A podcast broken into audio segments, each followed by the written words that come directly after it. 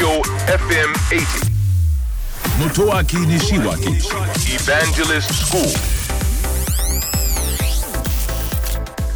東京 FM エヴァンジェリストスクール6月23日。放送分のポッドキャストをお届けしましょう。ペットテックのお話をお届けをしました。まあ、何かにこうテクノロジーというのをくっつけてですね何々テックという、まあ、例えばフィンテックなんかその代表ですね、えーペットテックというのもですねアメリカは盛んです。日本もようやく今年ぐらいにニュースたくさん聞くようになってきたんですね。でまああのアメリカの方がペットの数が全体としても多いですし比率としても多いですね。がゆえにですね、えーペットを大切にするのに IT を使おうという動きが非常に加速をしております。でほとんどはですねあの最初はカメラだったんですね。つまり家にいるペットを出先例えば会社とか学校とか旅行中とかね、まあ、その時に見ることができればいいんじゃないかというこうカメラがメインだったんですね。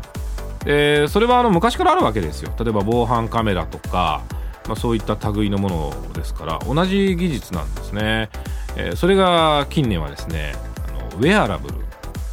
つまり私たちが着るのではなくてペットのウェアラブルですね、えペットの体につけようという試みが増えてきたんですね。ところがちょっとここはねあの注意が必要でしてですね。あのいろいろ番組の中でもペットにつけるタイプのものをご紹介させていただきましたがあのペットが嫌がるのはダメなんですよね。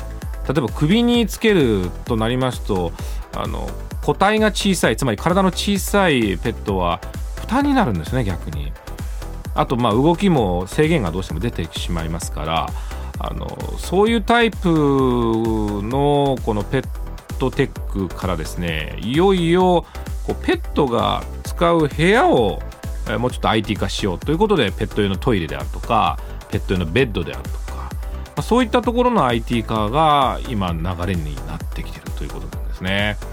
ペットは私たちと一緒に今同じ空間で過ごして、えー暮らすようになってまいりましたから、まあ、私たちの暮らしている空間もですね IT で良くなっているわけですから、えー共に暮らしているペットももちろんいい空間でね過ごしていただかなければいけません、まあ、そのためにもですねペットテックもっともっと進んでいくといいんじゃないかなとあの私も心から願っております。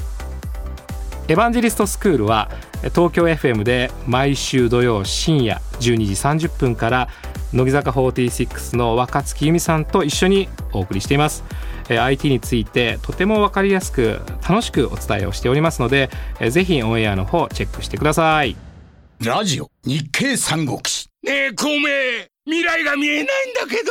ほう、それは困りましたね。もしかして、孔明は未来が見えるのか？なんだ、思わせぶりだな。どうやったら未来が見えるんだ？教えてくれ嫌です。なあ、頼むよ。俺も知りたい。教えない。教えてくれよ絶対教えない。教えて。教えない。ねえ、お願い。教え俺も。頼むよ。教えて。教えない。教えて。日経電子のバーン知は力なり。日経電子版。